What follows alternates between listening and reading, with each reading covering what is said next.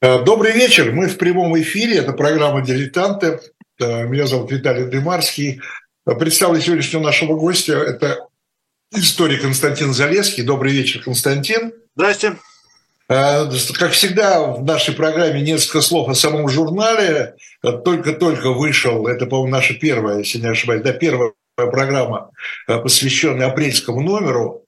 В апрельском номере есть главная тема ну, на обложке написано «Посвящение в катастрофу», э, и там фотография, как э, президент, престарелый президент Гиндебург жмет, пожимает руку, как бы освещая вступление в, в должность рейхсканцлера Адольфа Гитлера, относительно еще молодого. Да?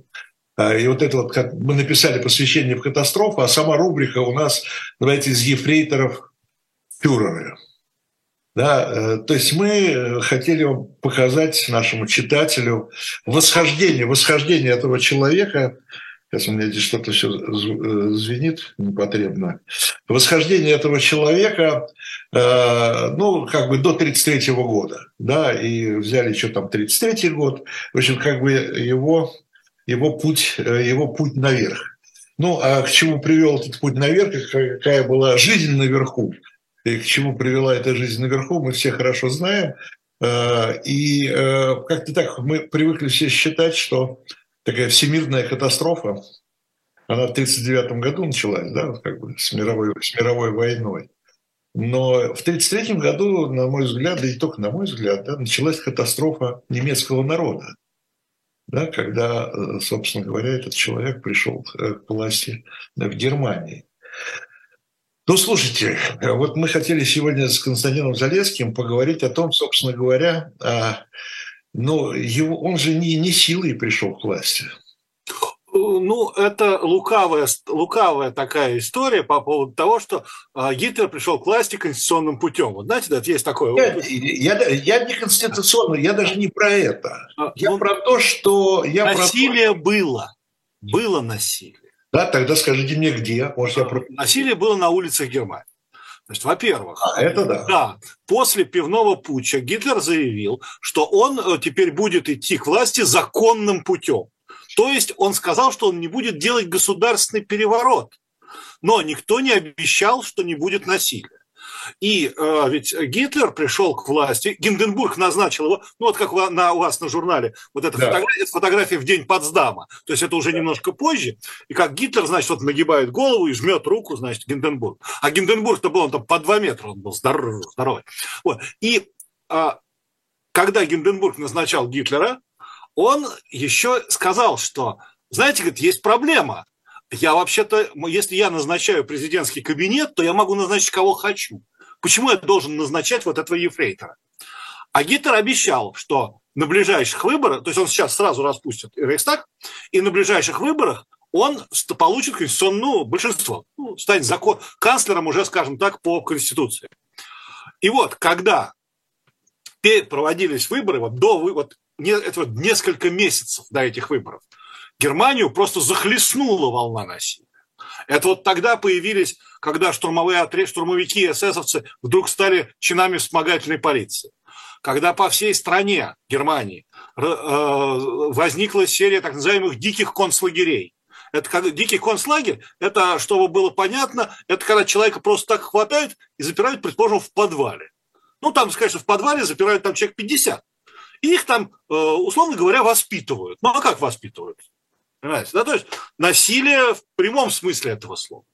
Mm. То есть э, сказать, что Гитлер пришел без насилия, это в смысле он пришел без государственного переворота.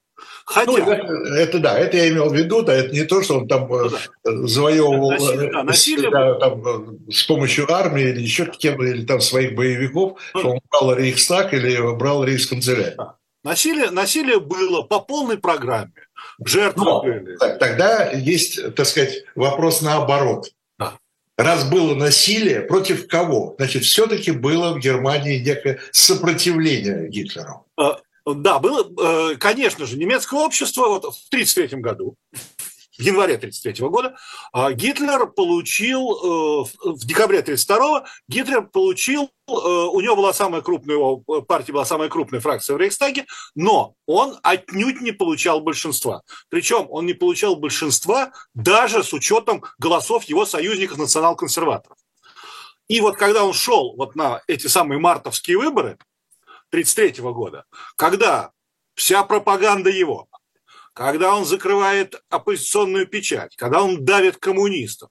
Тут э, поджог Рейхстага вводятся вообще драконовские меры, разгоняются собрания, ну, то есть полная монополия одной партии. И вот на выборах марта 1933 года он не получает 50% голосов. Его партия не получает. Вместе с националистами получили. Получили но даже не получили. Он, он хотел получить две трети, конституционное большинство. Не получил. Почему? Немецкое общество в общем и целом, э, частично оно, конечно, поддерживало, ну да, конечно, примерно половина его поддерживала, э, но остальная, э, остальная часть в общем и целом поддерживала скорее, ну, скажем так, более-менее левый лагерь. То есть э, он отнимал голоса, нацистская партия, она ведь отнимала голоса не у коммунистов и не у социал-демократов. Она отнимала голоса у правых. То есть она просто концентрировала в себе всю вот эту вот правую составляющую немецкого общества. А э, у тех, э, от, на том фланге коммунисты отнимали социал-демократов. Э, на самом деле просто немецкое общество быстро радикализировалось.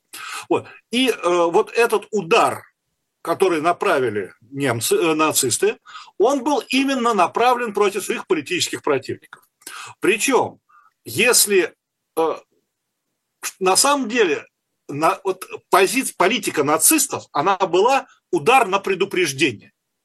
То есть не надо ждать, когда против тебя выступят коммунисты и социал-демократы. Нужно ударить первым. И они всегда били, всегда били первыми. И поэтому говорить о сопротивлении коммунистов или социал-демократов было просто невозможно. Они только начали соображать, что нужно организовывать сопротивление, а они уже сидят в диких концлагерях. Э, депутаты э, Рейхстага от социал-демократов еще только думают, что им надо выступить организованно против нацистов, а они уже сидят в подвалах и их бьют дубинками. То есть нацисты сразу начали действовать на опережение. А предполагалось, предполагалось только, что э, после выборов коммунисты могут э, поднять какую-то волну, сказать, что выборы незаконны, будут возмущаться против незаконности выборов. И именно тогда был запланирован распуск Компартии, вот эти вот все законы. И тут вдруг неожиданно загорается Рейхстаг. Ну, случайность. Случайно, ну так сошлись, э, звезды сошлись.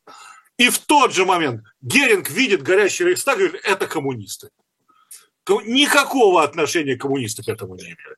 Но сразу же было введено в действие вот это вот репрессивное законодательство, отменены ну, гражданские это, свободы. Подождите, как но этот парень, которого схватили, он же вроде был из голландской партии, компартии, да? Э, он был скорее анархо-коммунист, это во-первых. А во-вторых, он, в общем, не, не самый активный член, в смысле, он делал это не совсем из коммунистических убеждений. На самом деле он, как это ни парадоксально, он поджигал Рейхстаг из антикапиталистических соображений.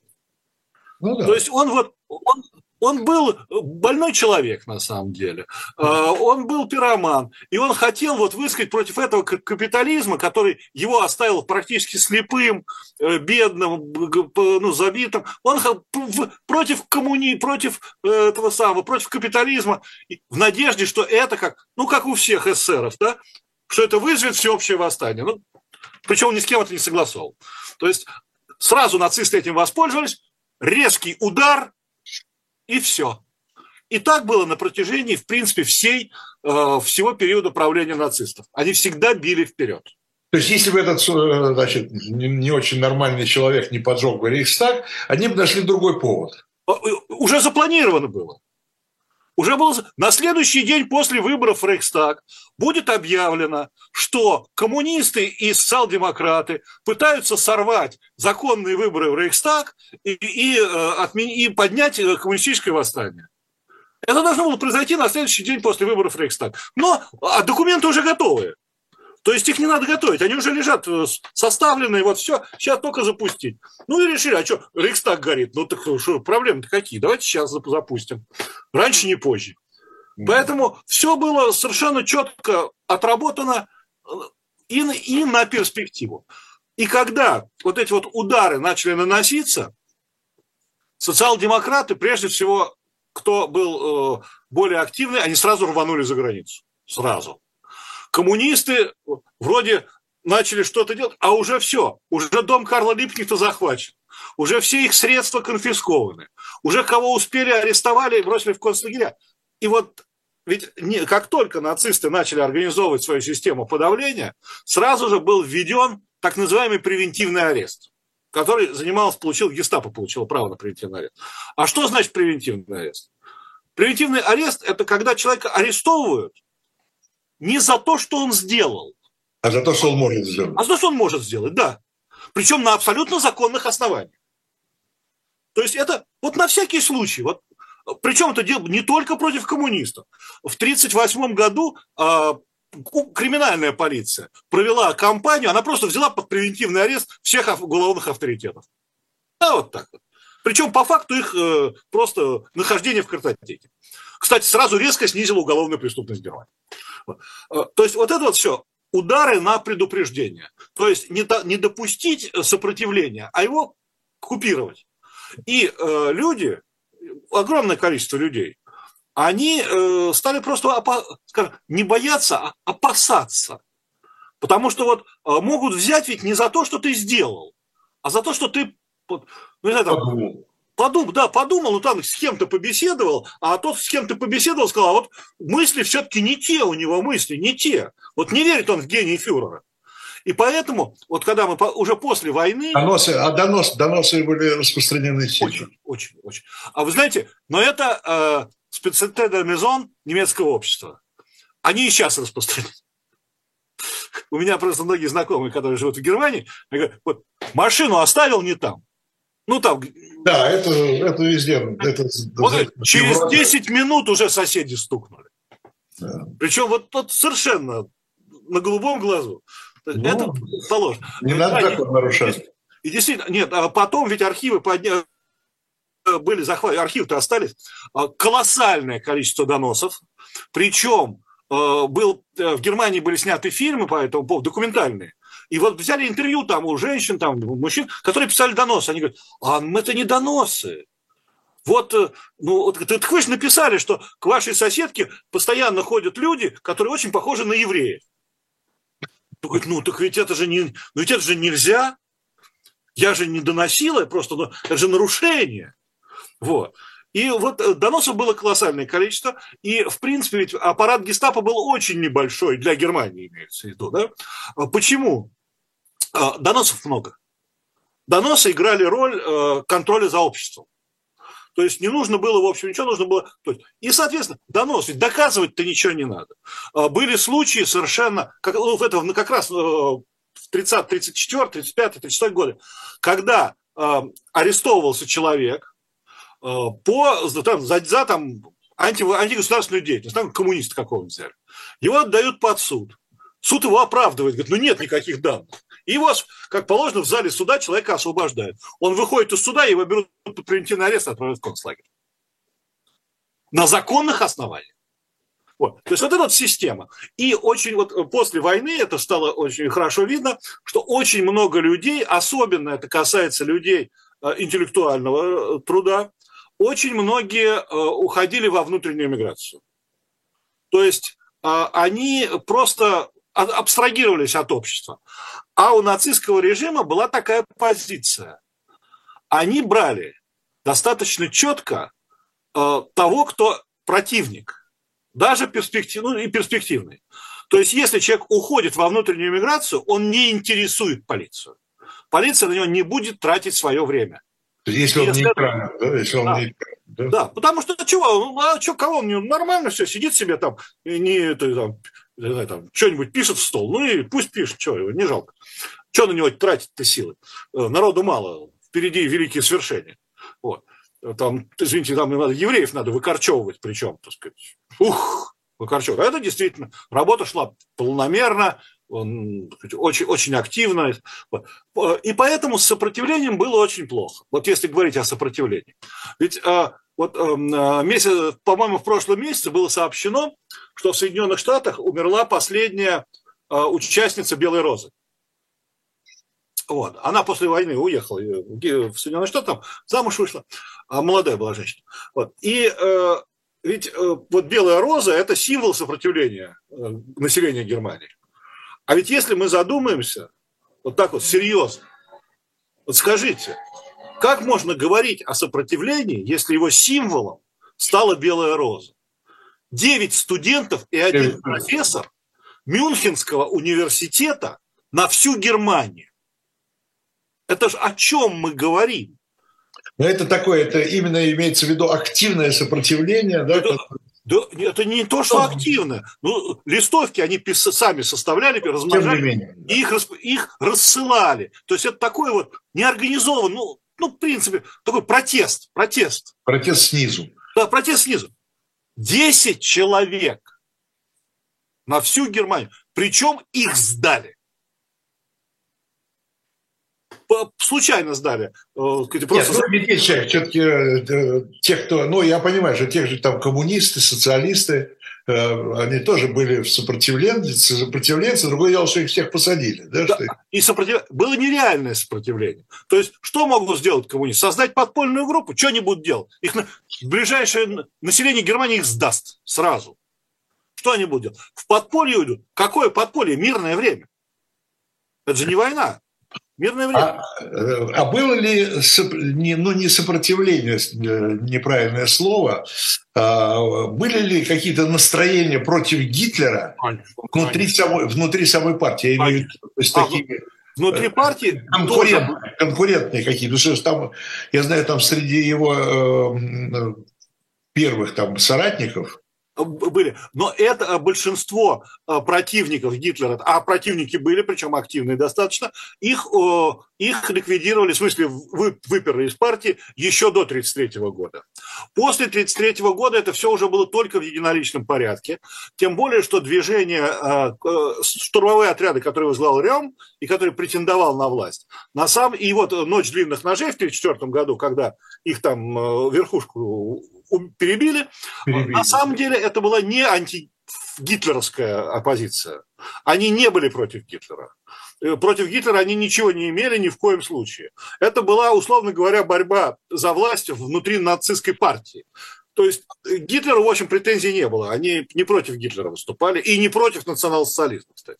Тоже... Э, ну, понятно, да. Это, это такая внутрипартийная конкуренция. А бы, конечно же, были, были противники.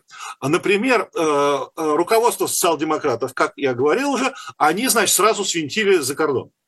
И осели сначала в Праге, в основном, а потом перебрались в Париж. Ну, когда отшли в Чехословакию, забрали. И вот они постоянно издавали там свои бюллетени. А когда, а когда Францию? Э, в, в Англию, Соединенные Штаты. В, ну, основном Штаты они уехали. Вот. И вот пока они издавали, они издавали бюллетени, и вот по этим бюллетеням видно, что у них в Германии была колоссальная сеть э, информаторов. То есть они получали информацию вот из прямых, прямо из Германии. То есть там сторонников социал-демократов осталось много.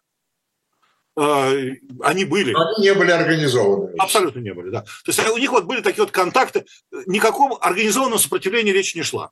Организованное сопротивление было подавлено, и сразу было, так сказать, ну, ну то есть человек как только высовывался, на него сразу кто-нибудь доносил, и он попадал в концлагерь. И на самом деле, к началу войны э, достаточно немного людей сидело в концлагерях. Там порядка 20 тысяч человек было. Вот. Ну, в тюрьмах больше сидело. В смысле, ну, по, в тюрьмах Министерства юстиции.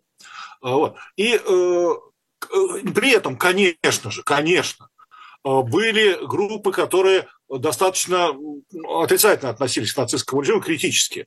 Например, это верующие потому что нацистский режим, он в общем и целом антихристианский. Э, ну, так он это просто не очень афишировал, потому что ну, вся страна христианская, а не антихристианская, то есть не пойдет.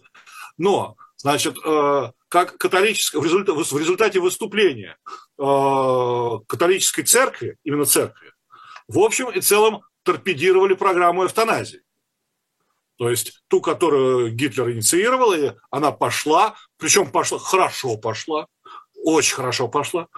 Э, э, все прям все на мази было. И выступили баварская, баварская, баварская католическая церковь выступила очень активно против, и они ее свернули втихаря, чтобы только не выплыло. Потом, значит, э, протестантская церковь была создана, имперская протестантская, имперская церковь протестантская, которая поддерживала так называемые немецкие христиане. Началось преобразование протестанства в духе нацизма, и очень быстро достаточно большое количество протестантских пасторов организовали конференцию пасторов, и потом возникла вот та самая исповедальная церковь, а, где вот Неймюллер был и прочее, прочее. А, эта организация была достаточно мощная. В каком смысле? Это была организация, не которая не, не как, и как католическая, они не собирались захватывать власть. Но это были организации, в которые, в которые организовывало людей, которые э, критически воспринимали нацистское движение. Да, они не собирались с оружием в руках создавать движение сопротивления. Ни в коем случае. Они действовали только на уровне христианства. То есть э, молитва, неприемлемость... Критика. Да, критика неприемлемость насилия, э, критика насилия, критика угнетения других людей, естественно. То есть э, вот этот с, но учитывая, что нацисты были антихристиане, и они стали, там цель была обозначена Розенбергом в свое время – что вот война кончится, нам нужно еще 50 лет, и никаких христианских церквей в Германии не будет. То есть они будут уничтожены. Но это как бы отложили на потом, потому что ну, в данных условиях нельзя конфликтовать с церковью, воевать кто будет? Солдаты там, протестанты и католики. Куда, куда девать? Поэтому Конечно же, не все население Германии, так сказать, вот, вот там они все э, стройными колоннами. Но, тем не менее, э, во-первых, пропаганда работала, естественно, очень активно. Э, да, плюс подавление всеобщее. И, конечно же, культ Гитлера достаточно быстро э, вышел на сказать, очень высокие показатели. Э, Гитлер был вот именно олицетворением уже через какое-то, через небольшое время, не олицетворением партии, а вот он был один над партией, над государством, над всем. Олицетворением Германии. Да, олицетворением Германии. А партия, в партийных, кто, как, ни в какой стране никто никогда не будет любить партийных чиновников. Никогда. Это нельзя. Тем более нацистские э, чино, э, партийные бонзы, они как только пришли к власти, они, как любой уважающий себя партийный бонза, занялся тем, что начал набивать свой карман. Ну, это без вариантов, так сказать. Ну, а как? А зачем он еще шел к власти? Ну, что такое? Вот. Поэтому они все были достаточно, сразу стали очень состоятельными людьми. Они стали, э, сразу же зажрались. То есть сразу же они стали, ну, сказать, хозяевами жизни, да. Им форму придумали, но, видимо, со зла. Она вся белая, фо, белая такая форма с коричневыми элементами, расшитая золотом повязка вот эта со свастикой, красная с белым, она в золотых вышитых дубовых листьях, сам круг окружен, фуражка, расшитая золотом. Ну, то есть вот, их начали называть, э, ну, злые языки, ну, вообще так, злых языков много всегда, их начали называть золотые фазаны. Вот. Э, в общем, их, конечно же, никто не любит. А это, это партийная форма была? Да, партийная форма. Партийная. Вот те, которые коричневые, только это белая такая, ну, это летняя белая, естественно. Вот. А, а так шини, ну, в общем-то, все, все очень богато, очень красиво. А, и вот, в общем, их, конечно же, не любили, но уже через какое-то время а, у Геббельсу удалось внедрить в общество идею, что это вот плохие партийные бонзы, они фюрера обманывают. Вот, фюрер-то он великий, просто у него на все не хватает. Вот, на все не хватает. Вот он-то великий, да. Он знает, куда он ведет Германию в ее светлое будущее. И в общем и целом э, какой-нибудь серьезной оппозиции в Германии нацистам и Гитлеру в общем не было. Э, так же, как э, вот опять-таки в дневниках Клемперара неоднократно он вспоминает, что он встречал в общем и целом к себе достаточно лояльное отношение со стороны членов партии нацистской. Причем его даже в ряде случаев защищали члены партии, помогали ему, так сказать, там, ну, сказать, смягчить какие-то обстоятельства. Причем они ему говорили, что да, мы знаем, что вот вас, евреев, преследуют, и преследуют, в общем, это не, не то, что незаконно, это, ну, это так вообще-то нельзя, это не по-человечески. Вот. Но, тем не менее, но при этом гестапо работало напрямую, и никто от них не мог ничего сделать. То есть, конечно же, общество, оно немецкое было достаточно э, не единое, но при этом, э, в общем и целом, оно, в общем, шло за Гитлером. Да, шло, шло за Гитлером. С э, нюансами, да. Да, да, ну кто-то шел. Э, когда э, Гитлер, немецкие войска перешли границы Советского Союза, немецкое общество не пришло ни в какой восторг. То есть вот если когда началась Первая мировая война, там была эйфория. Там были, народ вышел на улицы. Народ шел за любимого кайзера, манифестации. Вот, отстоим родину. Значит, классами, классами записывались добровольцы. И учителя тоже. Вот это 14 август 14 года.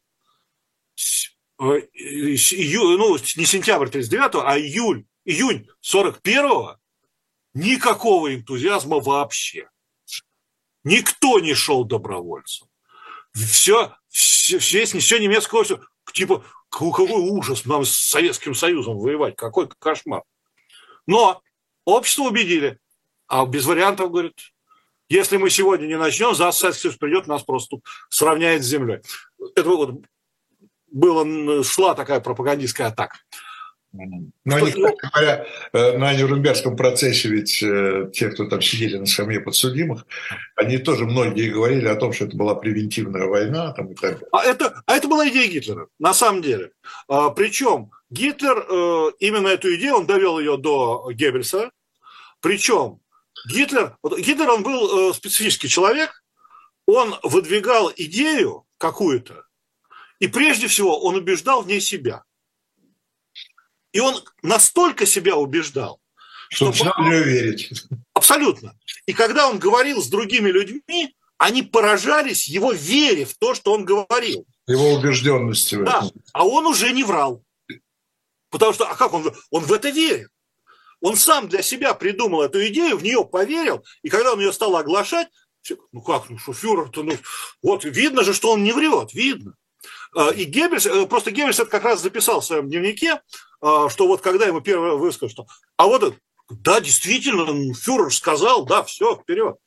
Вот. И вот э, в результате э, вот все немецкое общество, оно, в общем, сплотило. И были случаи, сейчас вот у меня в голове, из головы вылетела, по фамилия, был человек, летчик немецкий, который был сыном коммуниста. Мало того, он сам был в, ну, в аналоге пионерской организации. Он дрался на улице с Гитлер-Югендом до 1933 года. Потом его призвали в армию, он стал летчиком, воевал на советско-германском фронте, получил дубовый железный крест с дубовыми листьями за то, сколько он наколотил наших самолетов. Он вернулся в Германию и после войны вступил в коммунистическую партию Германии. То есть, как бы, убеждения у него коммунистические, но за Германию воевать как бы, ну, а как куда деваться-то, типа? Ну да, ну да. Вот это немецкое общество. Да, такое. А, Константин, э, я вам сейчас предлагаю сделать паузу буквально 30-секундную, а я пока нашей аудитории э, расскажу о новой книге, которая появилась в нашем э, интернет-магазине. Напоминаю на всякий случай, хотя я думаю, что уже хорошо всем известен, шоп «Дилетант Медиа». Там появилась книга Бориса Акунина. Это всегда интересно. Это не просто книга, это драма. Это пьеса Бориса Акунина о том, как Александр III вступал на престол ну, после всех трагических событий, связанных э, с Александром II, с его убийством. Э, и вот там несколько дней 1881 года Э, это вот тот период, э, когда развивается сюжет этой пьесы э, Бориса Акунина. Так что милости просим в shop «Дилетант Медиа» с печатью журнала «Дилетант». Эта книга продается. Ну и, как всегда, я должен сказать, что, во-первых, журнал, о котором мы говорим, вы там тоже можете приобрести и, и архивные номера журналов. Так что shop Дилетант Медиа вас ждет. А мы ждем, кстати говоря, а мы ждем, кстати говоря, ваших лайков. Пожалуйста, если вот вам нравится журнал «Дилетант», прямо сейчас вот открывайте сайт, ну, не сайт, а где вы сейчас находитесь, в YouTube, и ставьте лайки. Мы таким образом будем знать, что мы Э, делаем не просто так, а что вам это нравится, да, и журнал, и наши программы, которые мы вам э, предлагаем. Еще раз напоминаю, что апрельский номер вышел. Э, главная тема это восхождение Адольфа Гитлера из ефрейторов фюреры. И об этом мы говорим сегодня с историком, специалистом по Третьему Рейху, истории Третьего Рейха Константином Залесским. Константин, такой вопрос, возвращаясь к сопротивлению э, вот этому э, гитлеровскому восхождению. Но ведь еще помимо всего прочего, мы там говорили, кто за, кто против, но помимо всего прочего были же и покушения. А, конечно. Мало того, что были покушения. В общем, на, целом... я имею в виду на Гитлера. Да, на Гитлера. да, да. Мало того, что были покушения, а были и люди в высших эшелонах власти, которые э, чрезвычайно критически отнеслись к Гитлеру, чрезвычайно. Э, те же самые, э, вот как бы один из руководителей так называемого гражданского заговора против Гитлера, э, Герделер, он вообще-то был чиновник э, достаточно высокого уровня. Да, он был, он был ну, правым чиновником до 1933 года, но это ничего не значит. Он, э, в общем, был антинацистский, антифашистски настроен. Ему не нравились нацисты. Многим, многим, многие действия нацистов вызывали э, большие сомнения у военных. То есть, причем у военных достаточно высокого уровня. У начальника генерального штаба Людвига Бека. После войны выяснилось, что об всех заговорах Гитлер узнал его наследник, генерал-полковник Франц Гальдер. Это человек, который разработал и кампанию против Польши, и против, и против Советского Союза руководил до 40... До, 40 э, Это вот автор, автор знаменитой книги, да, вот эти беседы. Нет, дневники. Дневники, дневники, дневники да. Дневники, да. Дневники. Да, да потрясающий. Нет. Человек, который э, после, он написал потом мемуары. А, знаете, меня, меня потрясло в этих мемуарах. Знаете почему? Э, в, Франц Гальдер, начальник генерального штаба, не выступил против Гитлера, потому что ему не отдал приказ генерал-полковник фон Браухич, командующий его непосредственно начальник и командующий сухопутными войсками. Он к нему пришел и говорит, господин генерал-полковник, отдайте приказ, а я совершу государственный переворот. Тот говорит, а я не отдам приказ, потому что я давал присягу. Говорит, ну, если вы не отдадите приказ, я не буду совершать государственный переворот. То есть, знаете, подход, да, такой. Да, именно покушения были. А, причем а, были покушения, вот как покушение Эльснера, это покушение одиночки, тут в данном случае, которое чуть-чуть не удалось. Но это покушение одиночки, это не заговор.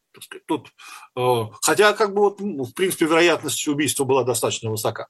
А вот результатом военного заговора а, на самом деле э, в гражданском обществе а, а, достаточно к началу войны их всех уже погнали, вычистили оттуда, в общем. От власти отстранили, но они вели вот в своем кругу, в своем кругу, они вели беседы, был э, кружок э, аристократов, вот где был Джеймс фон Мольтке, и граф э, фон Вартенбург, Йорк фон Вартенбург. Это такая молодежь, такая достаточно хорошо образованная, интеллигентная, аристократичная. Они вели там разговоры. Были разговоры, которые вели вот Герделер, там, другие, в том числе, ну, бывшие крупные государственные чиновники, которые как раз предполагали, э, что вот когда Гитлер э, значит, там, отстранят от власти, они как раз придут.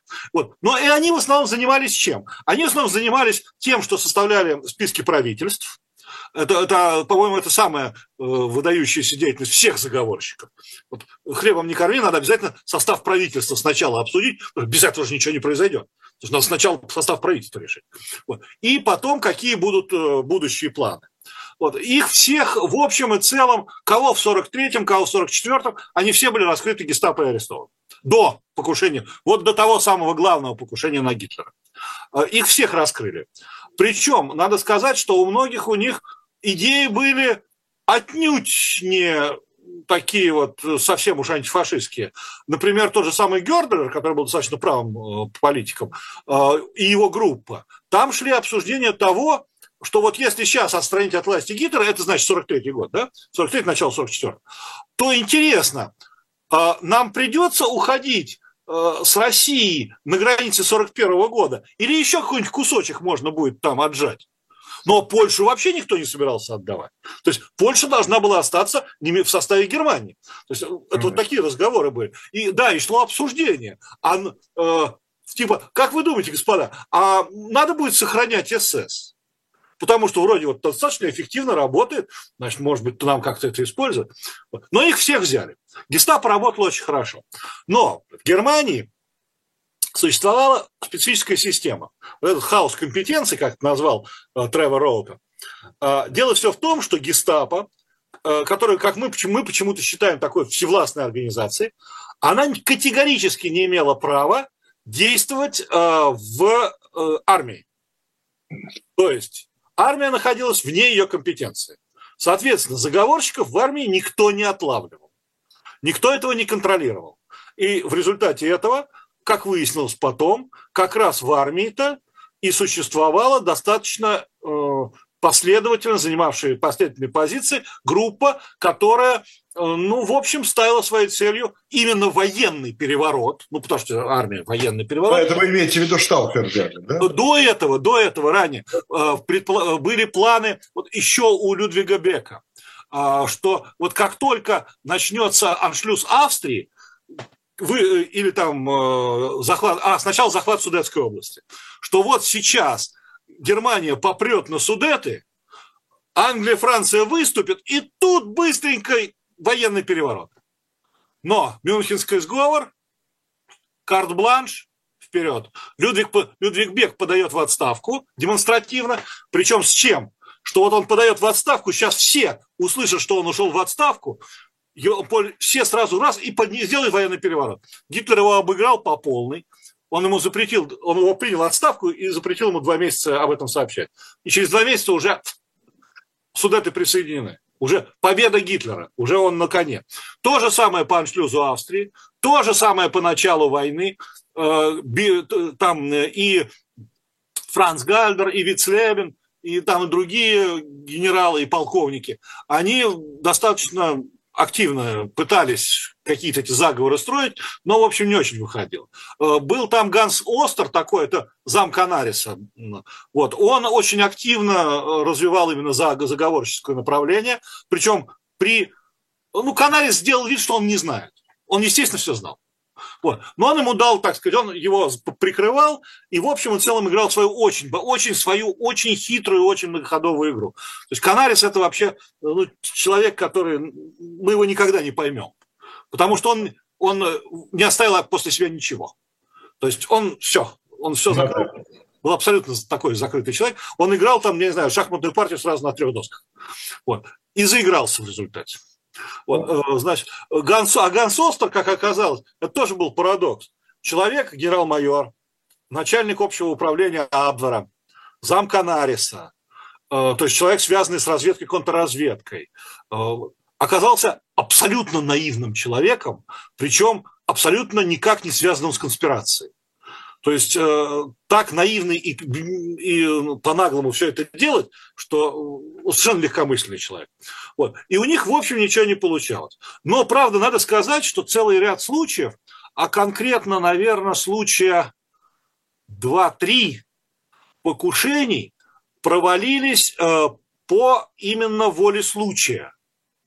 То есть э, именно создавалось впечатление, которое потом Гитлер, как бы после покушения 20 июля 1944 года, Гитлер объявил, что его спасла судьба.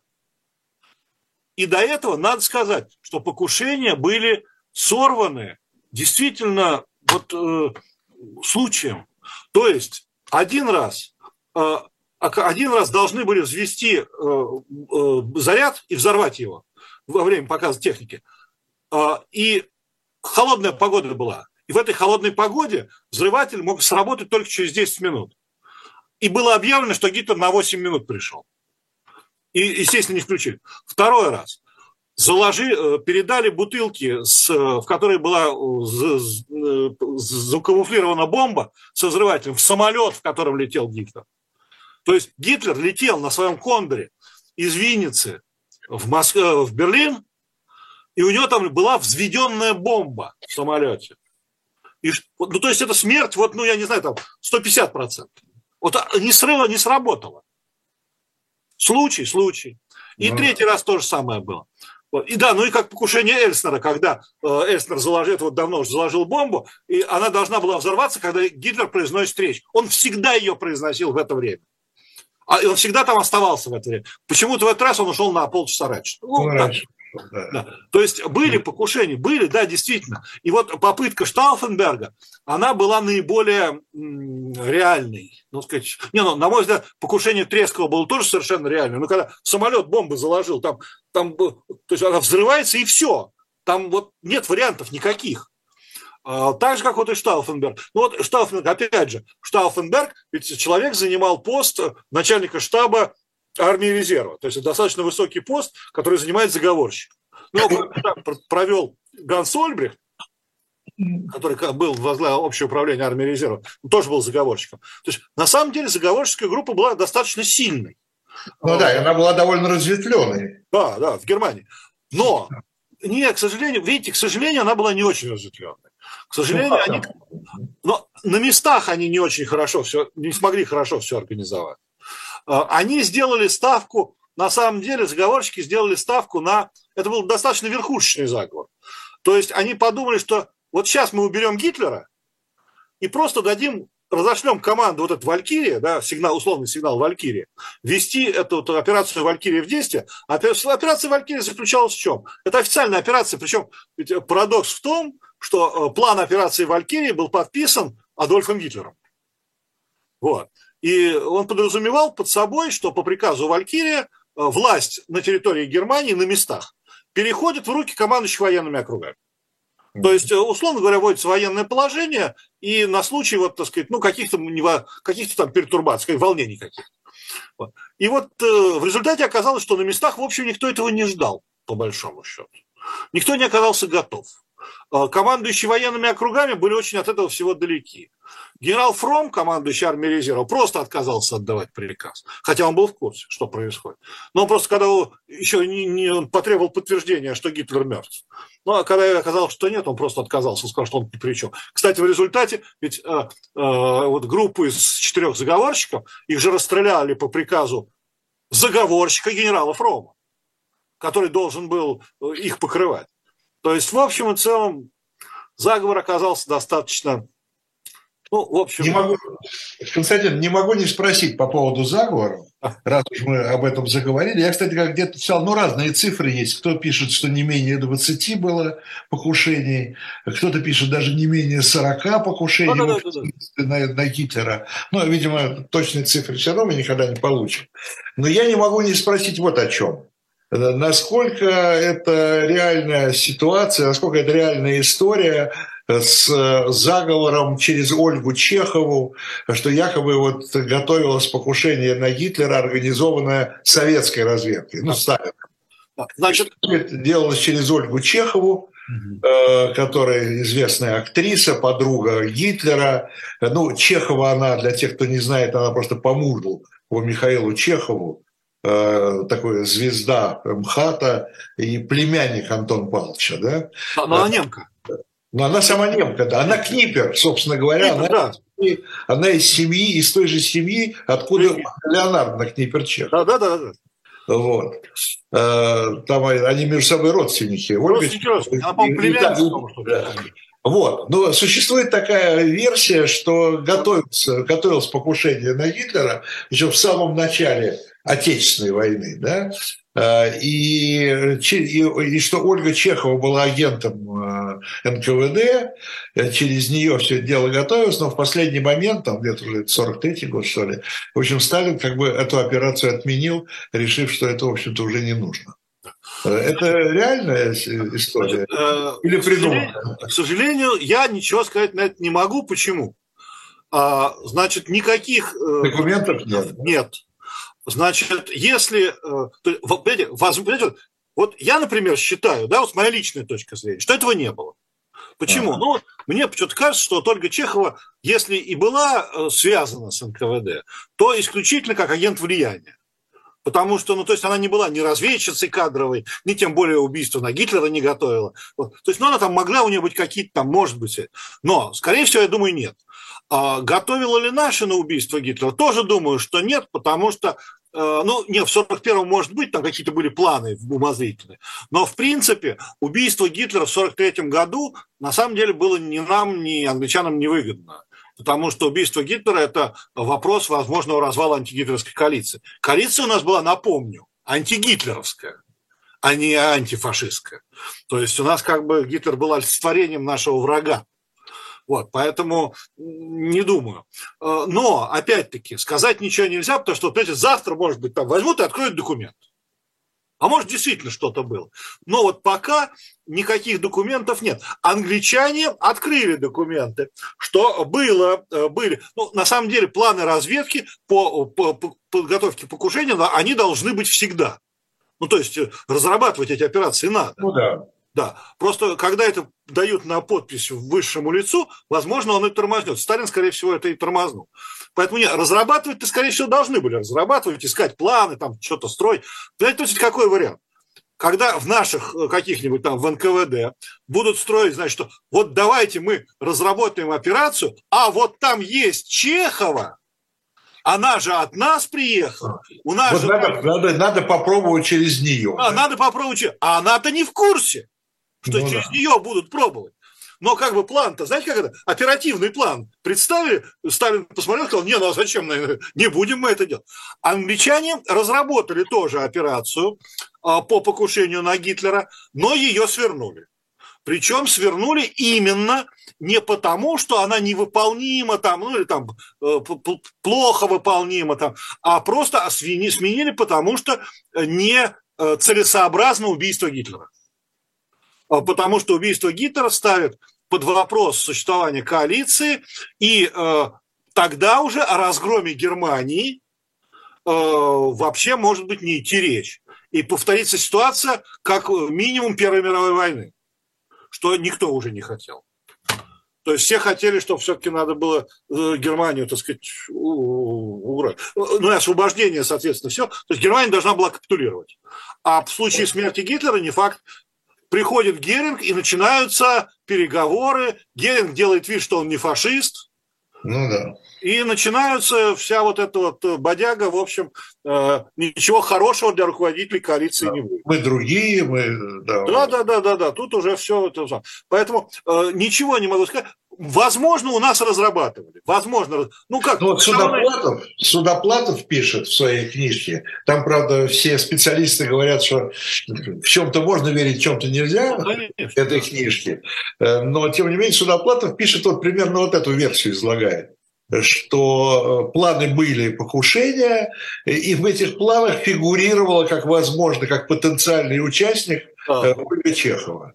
Ну да. Ну, разрабатывали... были, ли с ней, были ли с ней конкретные да, переговоры, понятно. это тоже непонятно. Это, вот это вполне возможно, потому что планы всегда должны разрабатываться, конечно же. А как? Вот работает у нас э, в НКВД служба, служба внешней разведки, да, в том числе диверсионные. Должны они понимать, что им могут в любой момент спустить, э, сказать, разрабатывать операцию про убийство Гитлера. Они должны хотя бы иметь наработки какие-то.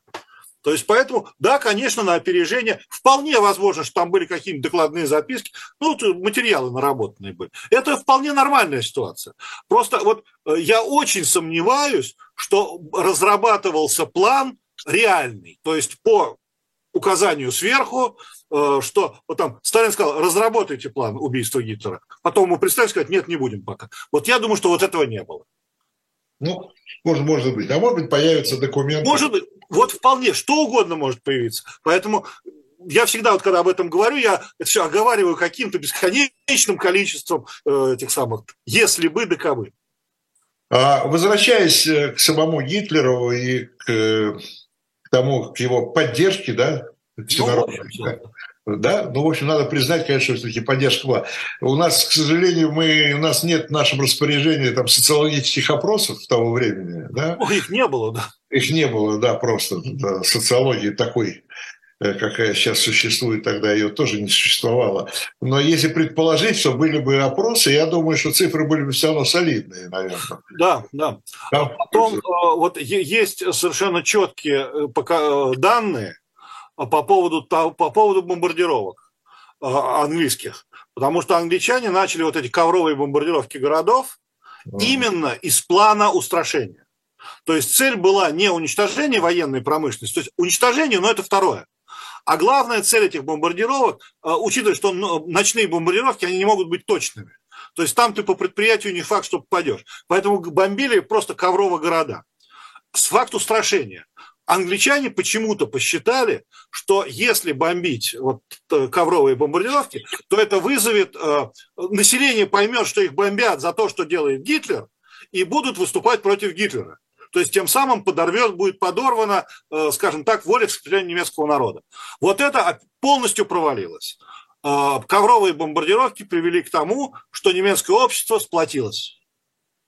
Я хочу сказать, я, извините, я прервусь, я просто здесь на днях э, видел премьеру фильма известного документалиста Сергея Лазницы, который сейчас снял фильм под названием «Естественная история разрушения» вот как раз об этих ковровых бомбардировках времен войны. Потрясающий в том смысле фильм, он показывает вот эту всю военную машину, которая работает сама на себя. Mm-hmm. Вот это производство, которое вы производите огромное количество э, материала, да, бомбового, да, который, вы что это производите? Для того, чтобы это сбросить как вы начинаете сбрасывать, да, вы видите это, вы начинаете, и это все продолжается, это все одно цепляет другое, и в конечном итоге вот это бесконечные бомбардировки, конечно, производит ужасное впечатление, это совершенно. Да. да. Это и, и устрашение, и разрушение, и разрушение и материальное, и разрушение человеческих жизней. Да, и э, в Англии в 1944 э, году достаточно распространен был следующий анекдот как э, главный маршал авиации Харрис, глава бомбардировочного командования, э, э, ночью едет в свой офис, несется на скорости там 100 километров в час. Его останавливает полицейский.